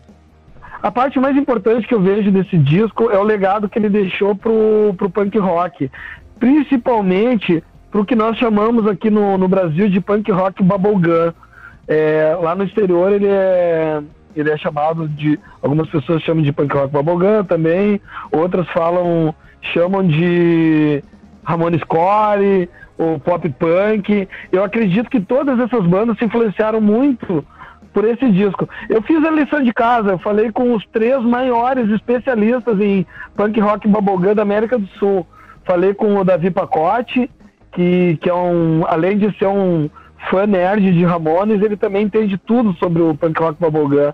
Eu falei com o Yudi, vocalista da banda The Yudis, que é um cara também que, bah, essa banda Yudis, para quem não conhece, corram atrás. Para mim é uma das dez melhores bandas de, de punk rock bubblegum do mundo, assim, sabe? Eles são incríveis. Falei com o Yudi, Falei com. E também falei com um, um, amigo meu lá da Argentina, que é o cara que faz o melhor punk rock bubblegum da Argentina, que é o Leandro Gonzalez, conhe, mais conhecido como Leandro Solitário. E ambos, os três, foram unânimes ao, ao, de, ao descrever o, o Pleasant Dreams como o marco inicial desse estilo de som. Que é um estilo de som que, que aqui no Brasil tem várias bandas assim ótimas, além do Yudis, né? Apenas para citar bandas que fazem o punk rock bubblegum, vamos citar o Carbona, MacGyvers, Bubblegummers e outras tantas bandas que fazem um punk rock bubblegum tipo de primeira qualidade assim. É um estilo de som que está crescendo muito aqui no Brasil. Várias bandas estão fazendo esse tipo de som nos últimos, principalmente nesse período de quarentena. Tem o lá de Miami tem o, o F Snipes que está fazendo um bubblegumzaço fantástico também, que logo logo vai estar tá aí no para a galera poder ouvir no no Spotify, YouTube, enfim. É um estilo de som que está crescendo muito aqui no Brasil e que eu te digo que é algo que, se tudo der certo, em pouco tempo vai estar sendo ouvido por muita gente aqui no Brasil. Começou com Pleasant Dreams. Muito legal essa sua explicação, Emerson. Muito legal, muito legal mesmo. Bom, viu, William? Outro detalhe Fala. interessante do Pleasant Dreams é em relação às músicas, as faixas bônus que vieram com a edição do CD de 2002. É, são umas músicas bem interessantes, assim, mas destacando é, a música Towering e a música I Can Get You Out of My Mind. A música Towering foi regravada depois no, músico, no, no disco Mono Bizarro e I Can Get You Out of My Mind no Brian Drive.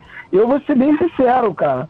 Eu acho que essa mixagem que eles fizeram nessa época do Prison Dreams, elas são melhores do que as mixagens que foram feitas posteriormente.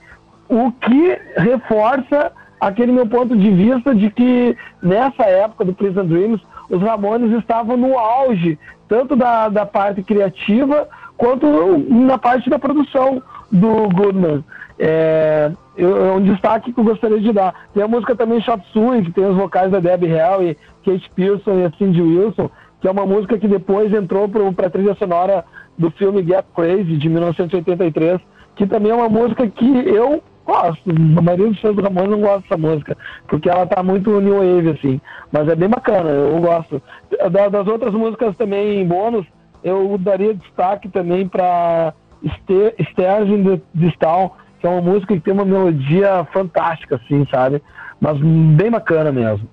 Bem legal isso que você lembrou, cara. Então, além dessas que o Emerson já citou, tem Sleeping Throbes, Kicks to Try e I'm Not an Answer. Depois dá uma pesquisada aí, galera. Pleasant Dreams, é... Demo Sessions, vocês vão achar essas músicas no YouTube.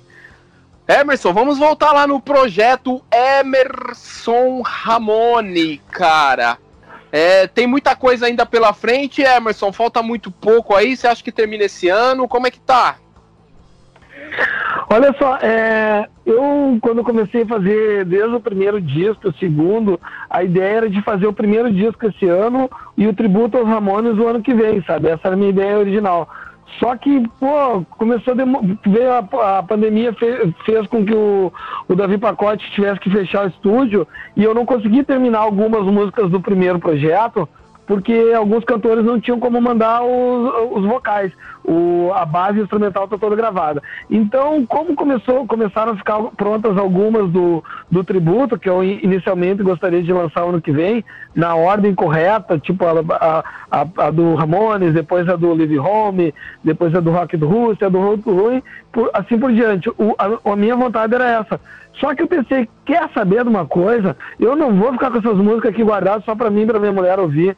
Eu vou botar isso aí na internet pra galera poder curtir, porque são músicas que eu gosto muito, músicas lindas.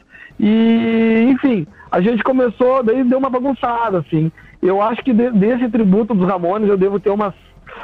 Basta te falar agora, eu te minto, velho, que tá misturado com as outras. Mas eu acho que devo ter umas, umas sete lançadas do tributo. Estão faltando sete. É a gente vai lançar a próxima música é do Rock do Rússia, que vai ser uma música pá, vai ficar bem bubblegum, assim, sabe? Bem bubblegum, muito legal. Aí depois eu quero ver se eu lanço a dos remanescentes, que a gente não conseguiu gravar o vocal ainda, é, que é aquela versão que eu te falei anteriormente, que é uma mistura de Johnny Cash com Ramones. E aí o resto das músicas eu não sei se eu vou conseguir lançar elas como no formato single ou de repente eu tenho que lançar elas no, no disco todas, assim, sem ser single, sabe? Mas a minha vontade é de. é que tá acontecendo algumas coisas, assim, os projetos meus que estão se batendo um no outro aqui, sabe? É muita coisa. Eu tô pensando em lançar logo esse disco agora no final de setembro, com todas as músicas, porque eu já tô com os contatos para lançar esse mesmo tributo da mesma forma com bandas argentinas no ano que vem, sabe? É, não sei se vai dar certo isso, são projetos, enfim. O importante é que eu quero dizer pro pessoal aí que tem muita música boa por vir pela frente desse tributo. E aquilo que eu falei, vai ter gente que vai dizer, ah, parece emo, sei lá. Tem gente que, se quiser criticar, critica do jeito que quiser, entendeu? Mas o importante é que estão vindo muitas músicas aí com, com o coração da galera, com a alma da galera, sabe? É, com letras que eu fiz, é, como, foram as últimas vezes que eu fiz, deu para notar que eu eu dei uma certa evoluída na, na, nas músicas, na, na, forma de compor, sabe? Umas letras. O, mas o, o, que tem em comum em todas as letras é o seguinte: a gente só vai passar mensagem boa, só mensagem positiva, ou de amor, ou de. de. de, de, de alto astral, assim. Que, que é a minha, minha vontade, tipo, tipo, nesse projeto. É espalhar o bem, sabe? É, essa música que, o, que falaram que parecia emo é uma letra que eu tenho um maior carinho por ela, que é uma letra que fala do cara que tá sozinho, mas tá bem. Inclusive uma prima minha me ligou, oh, essa é a, é a música da minha vida, sabe? Por causa da letra, uma letra bem profunda, assim, sabe? Então, ainda tem coisas para lançar. Eu pretendo terminar esse tributo é, final de setembro, início de outubro, lançar o disco logo. Legal. É, Emerson, você começou a conhecer, você conheceu os Ramones lá em 87, você teve a, digamos assim, você teve a oportunidade, você teve o prazer, você teve a honra de vê-los ao vivo? Tive, tive. Inclusive o nome é Emerson Ramone. Conta eu, pra nós aí então, cara, da sua experiência aí. Isso aí foi em 19... Uh, peraí, calma aí. Foi em 91. Ah, me esqueci agora o ano. Foi 91, exato. Que os Ramones vieram tocar em, em Porto Alegre, lá no Gigantinho. E aí no, na saída do show dos Ramones. Bom, eu gostaria de falar a experiência que eu tive, né?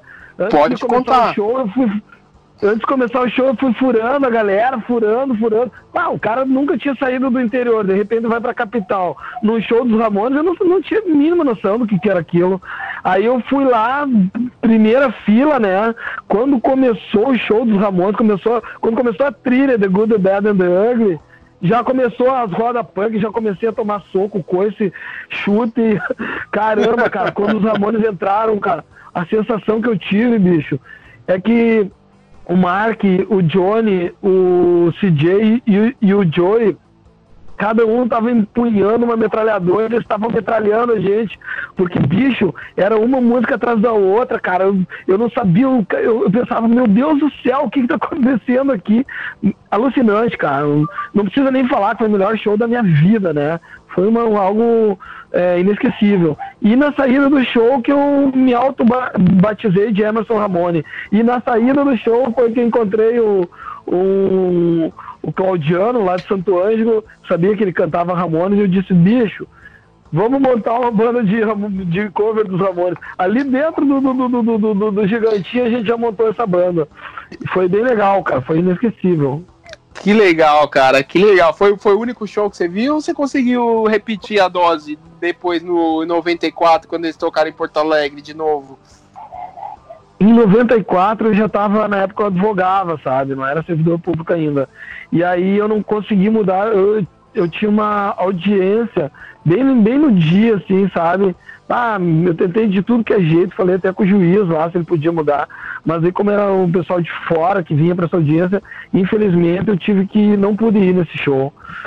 Você conseguiu ver os, o, o, o, não viu os Ramones, mas conseguiu ver a, os, os, os meninos aí, como costumo chamar, né? Os, os meninos em carreira solo, né? Você já teve oportunidade de ver eles algumas vezes? É, os Ramones eu vi uma vez só. É, aí vem o Mark Ramone, eu vi, eu fui no show que ele fez um show junto com o Tequila Baby no, no Bar Opinião em Porto Alegre, dia 1 de maio de 2016. É, eu, eu fui, né? Eu era amigo do, dos guris do Tequila, eu fui na passagem de som, subi no. Inclusive eu tirei uma foto com ele dentro do palco, sabe? É, e eu fui lá com todos os meus encartes de CD para ele autografar. Aí eu dei para ele autografar, ele autografou alguns e outros não. Eu deu com, aquele meu inglês precário, falei, ah, faltou esse. E ele, esse eu não toquei. tipo, os discos que ele não tocou, ele não autografou, cara. Eu digo, eu pensei, bah, louco não vou, não vou falar um palavrão aqui. Me deu um pouco de raiva. E que custava, né? Deu vontade, mas então assina aqui na minha camiseta mesmo. Ah, tá louco, cara. Bem querido. Depois eu tive a oportunidade de ver o CJ Ramone no Bar Opinião em Porto Alegre no ano de 2014, setembro de 2014. É um show que toda essa galera que eu estou trabalhando agora com esses projetos, todo mundo estava lá nesse show, coisa mais incrível. Eu conheci o Davi Pacote lá, conheci o Pio do Rangones, tava junto com o Otto, tava o Paulinho da Flanders. Bicho, tava toda a cena roqueira do Rio Grande do Sul, tava nesse show. Muito legal. Mas os que eu mais me orgulho, shows que eu mais me orgulho de ter ido com o CJ, foi uma história bem legal, cara. Foi em, em 2017 o CJ foi tocar em Buenos Aires, sabe? Se eu não me engano, o Giro, o Cabe abriu os shows dele lá. E, e aí na época eu tinha acabado de conhecer minha, minha esposa, né?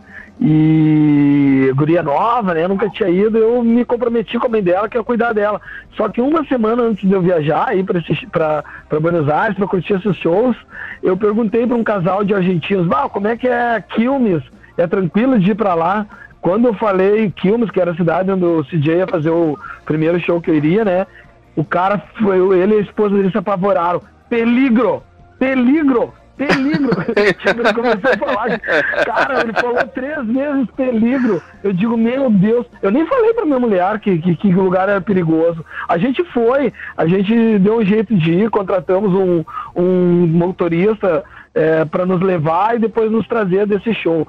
Daí no outro dia, era pra gente ir só nesse show, sabe? Era a programação.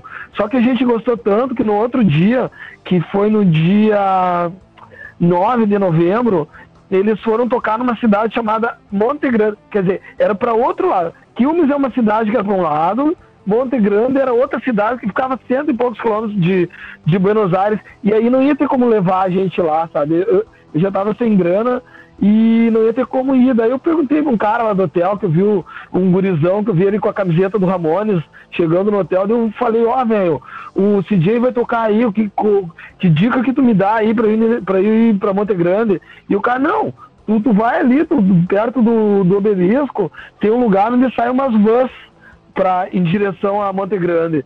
E as vans, o ponto final das vans fica exatamente do lado do Épico Beer, que era o bar onde eles iam tocar. Do lado. A rodoviária era do lado do bar. Olha a sorte, cara. Daí a gente pegou, pegamos essa van, chegamos lá, acho que nós chegamos, era umas, umas 5 da tarde, eu e a, e a, e a Ju. Aí a gente, como compramos os ingressos, né? Bom, agora estamos garantidos. Fomos jantar e daí depois fomos pro show. O show começava cedo, começava umas, umas sete horas, começava as bandas de abertura. Só que começou a demorar, demorar. Quando veio o CJ, entrou, era dez e pouco no palco, assim, sabe? O lugar parecia, eu acho que eu nunca fui no CBGB, mas pelo que eu leio era que nem CBGB, um lugar assim, bah, velho. O banheiro assim, meu Deus do céu, que lugar punk, velho. Foi o lugar mais punk que eu fui em toda a minha vida.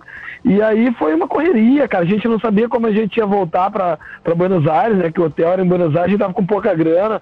E aí a gente viu que horas que saiu o último, a, a última van para Buenos Aires, né? Era meia-noite, bicho. O show, termi... o show do CJ com Bis terminou 10 da meia-noite. Eu não queria arredar o pé. Eu digo, ah, nem que a gente durma na rodoviária, mas vamos ficar até o final. Daí deu tudo certo, o show dele acabou, a gente saiu correndo, deu tempo de pegar os dois últimos lugares na van e voltar para Buenos Aires. Mas foi um show assim sensacional, velho, sensacional. Eu sou muito fã do CJ. Para mim, o CJ é o melhor vocalista do mundo na atualidade, a melhor voz, ou as melhores músicas. Nossa, eu amo, eu amo TJ. Bem, galera, a gente está chegando aqui na reta final do episódio 6 do podcast Emerson. Cara, pergunta básica. Qual que é o seu Ramone preferido? Bom, é, para responder essa pergunta, é, eu vou ir para dizer não só o Ramones preferido, como eu sei que tu vai me perguntar qual é o álbum preferido, né? Todo mundo já sabe. O álbum então preferido já sabe, né? Até que eu pulei. eu, vou, eu, vou, eu vou cantar para ti uma, uma estrofe do, de uma música que eu fiz pro Joey Ramone. Com Pleasant Dreams tocando, sinto meu mundo girando com as mais belas melodias que acompanham meus dias. Joey Ramon, eu não consigo te esquecer. Saiba onde estiver que sinto saudade de você. Bom, eu fiz uma música para ele. O Joey não é só, não só o meu Ramone preferido, como tirando a minha família, ele é a pessoa favorita da minha vida, assim, sabe? Eu amo o Joey. É, vamos lá, Emerson. É, cara, você acha aí que. Você acha que esse trabalho que você está fazendo aí é importante para a galera aí, para a nova geração? Eu acredito que sim, porque apesar de que hoje em dia o rock tá tão embaixo, bicho, que pouca gente tá procurando rock. Mas assim, ó, é, é uma novidade. É, é, esses tempos falaram, ah, tu tá fazendo paródia do Ramones. Bicho, eu nem sei qual o conceito de paródia, mas aquilo não me caiu bem. Saiu porque para mim paródia é uma, como se o cara, se eu estivesse fazendo uma coisinha engraçada. Uma coisa engraçada. Não, mas não é, bicho. Não tem nada de engraçado nisso, cara. Eu tô colocando meu coração, a minha alma nessas músicas, porque eu amo Ramones mais do que do que qualquer pessoa possa imaginar. E a minha forma de homenagear eles, de agradecer a eles por tudo que eles fizeram na minha vida, eu digo assim, ó, eu, eu duvido que tenha alguém que fale isso de alguma banda, mas eu posso dizer, o, tudo que eu conquistei na minha vida, assim, é, eu conquistei por causa dos Ramones, por quê? Por causa que a partir do momento que eu comecei a escutar Ramones, eu descobri o verdadeiro Emerson, sabe? Eu descobri que eu podia é, realizar meus sonhos, eu descobri que eu podia lutar pelo que eu quero, eu descobri, eu, eu passei a ter uma autoconfiança que eu nunca tinha tido antes de ouvir Bons Got Beatles, eu ouvi aquela fita que eu falei no início, entendeu? Então assim, ó, em relação a esse tributo, meu coração, a minha alma tá ali, bicho. A grana que eu tinha para trocar de carro, eu gastei nesse disco, vou continuar com o punk móvel aí mais sei lá quanto tempo. Meu carro já tá com 10 anos. E, e eu tô muito orgulhoso desse trabalho. E assim, ó, eu acho que, como, como eu te falei antes, já vieram várias pessoas, pô, cara, que legal Ramones, eu não conhecia, como é que eu faço para conhecer? Daí eu oriento, bah, procura comprar um livro, procura comprar o DVD The Center, é bem interessante, procura na internet. Mas o legal é isso, cara, que pessoas que não conheciam o Ramones estão buscando Ramones agora em razão desse tributo. Assim, vai, que, vai ter gente falando mal do disco, ah, que o cara está se aproveitando. Eu, eu nunca ouvi alguém falar isso, mas eu acredito que vai ter gente pensando, ah, o cara está se aproveitando das músicas do Ramones, como o cara falou, ah, tá usando o nome Ramone para fazer uma música emo. Bicho, eu sou Ramone, eu sou, eu sou tão Ramone quanto qualquer um que já tocou nos Ramones, porque eu amo a banda, sabe? E, e, e, a minha vontade é justamente essa, de, de divulgar a banda, divulgar a, a energia dele, a adrenalina. Claro, as, as minhas versões, eu não vou botar as, as letras do Didi falando sobre droga ou falando sobre coisas negativas, porque de coisas negativas o mundo já tá cheio hoje, né, cara? Então, eu quero passar mensagens positivas e quero que, se daqui a 100 anos alguém escutar uma música minha, duvido, né? Mas enfim, nada impossível. Essa pessoa associa os Ramones e curta Ramones. É, pode não gostar, da, pode, ó, pode odiar minhas músicas, desde que goste de Ramones. Gostando de. Ramones, para mim, a minha missão tá cumprida. Então, Emerson, a gente tá, conversou aqui antes do podcast. É, a gente tá conversando aqui, galera, mas eu conheço o Emerson aqui tem coisa de um mês, tá? Às vezes a pessoa aqui, ah, cara que tá chamando a panelinha dele ali, não é, gente. Aqui é uma pluralidade. Eu conheço o Emerson aqui. Quando eu comecei a, a ver as postagens dele. É, eu conheço o Emerson ao mesmo tempo que eu tenho esse podcast, que ou seja, tá no sexto episódio, são seis semanas para trás, é o tempo que eu conheço o Emerson, porque quando quando eu resolvi fazer o podcast, foi provavelmente ali quando o Emerson começou a fazer bastante postagem, foi que eu vi ele ali, eu falei, vou mandar mensagem para esse cara. É, e aí tem pessoas que entendem aqui esse negócio aqui como uma competição. E eu vi você falando disso naquele numa live que você fez aqui recentemente é, para falar sobre o seu projeto. É, você falou ali das bandas se ajudar, mas ao mesmo tempo você falou de, das bandas que não ajuda o outro, não faz, não vai, não faz, não vai do show do outro. E aí isso que você falou é, é muito é muito tem muita relação com, com, com isso que você acabou de falar, né? Às vezes a pessoa entende isso daí como uma competição ali, ah, o Emerson tá fazendo um negócio ali, cara, tá competindo, tá, tá querendo ser melhor, tá querendo ser o bom, tá querendo ser o, o cara que vai fazer as músicas dos Ramones, tá querendo se crescer em nome dos Ramones. Ah, o William tá gravando um podcast, é. aqui ele é o dono, ele é o dono da verdade. Ah, o que eles estão falando ali chama os caras que são os entendedores de Master Mega de Ramones. Gente, a gente não é entendido de nada, galera. Você que tá ouvindo aí, a gente não é entendido claro. de nada. A gente gasta o nosso tempo, a gente deixa de gastar ali para comprar o, o carro novo para fazer uma produção ali, porque é aquilo que o cara ama fazer, ele quer fazer aquilo, não é uma competição, o cara não tá fazendo aquilo para querer ser mais que você aí que tá ouvindo a gente. O cara quer fazer aquilo, cara, porque é, é a forma é, que ele que ele que ele que ele achou dele é, dele homenage, homenagear aquela banda que ele conhece desde 87, que mudou a vida dele, que é a minha forma aqui de homenagear a banda que eu conheço desde 1993, quando eu estava lá no Senai. Não é, não é isso, Emerson? Mas claro, assim, ó, se eu fosse uma pessoa egoísta, que eu pensasse em, em mim, em tipo, obter vantagem para mim, para me aparecer, eu pegaria, eu mesmo cantaria essas músicas, bicho, sabe? Mas eu não quero, cara. O, que, qual que é a minha ideia? É chamar pessoas do Brasil todo, cara. É o que eu tô fazendo. Tem galera, a Rock Rover de Natal, os intrusivos de, de Fortaleza, é, a Bia Ness e o Paulo Rocker de Brasília, lá de Curitiba tem o The Yudes, é, tem o, o Rodrigo Porco, tem é, de Santa Catarina tem o, os remanescentes, do Rio Grande do Sul tem a Rotten Chicks, tem, enfim, várias bandas, Davi Pacote cantando. Então, assim, ó, eu, eu vou, eu vou botar eu para cantar, para estragar uma música, para assassinar uma música do Ramones? Não, eu vou botar quem sabe. E, e detalhe, cara, para mim, as melhores bandas do Brasil estão tocando nesse projeto, entendeu? Não é o Emerson Ramone que tá tocando. Quem tá tocando são as, as bandas de fãs do Ramones fazendo homenagens ao Ramones.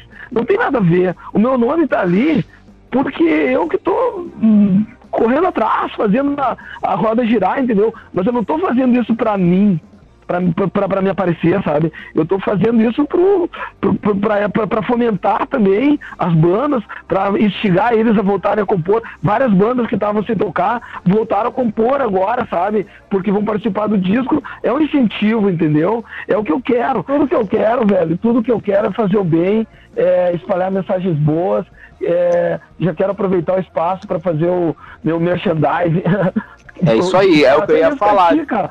Bicho, vai lá, vai lá no, no, no, no, no YouTube, procura, digita Emerson com dois S Ramone. E aí tu vai ver que vai aparecer um monte de clipe. A minha filha, tá, é, ela aparece em todos os clipes de passagem.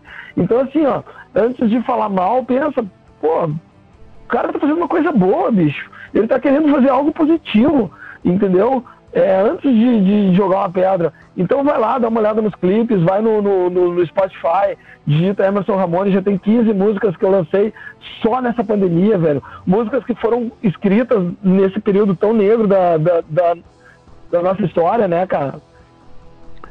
Bem, galera, é... Emerson, agradeço muito a sua presença aqui, cara. Você deu seu recado.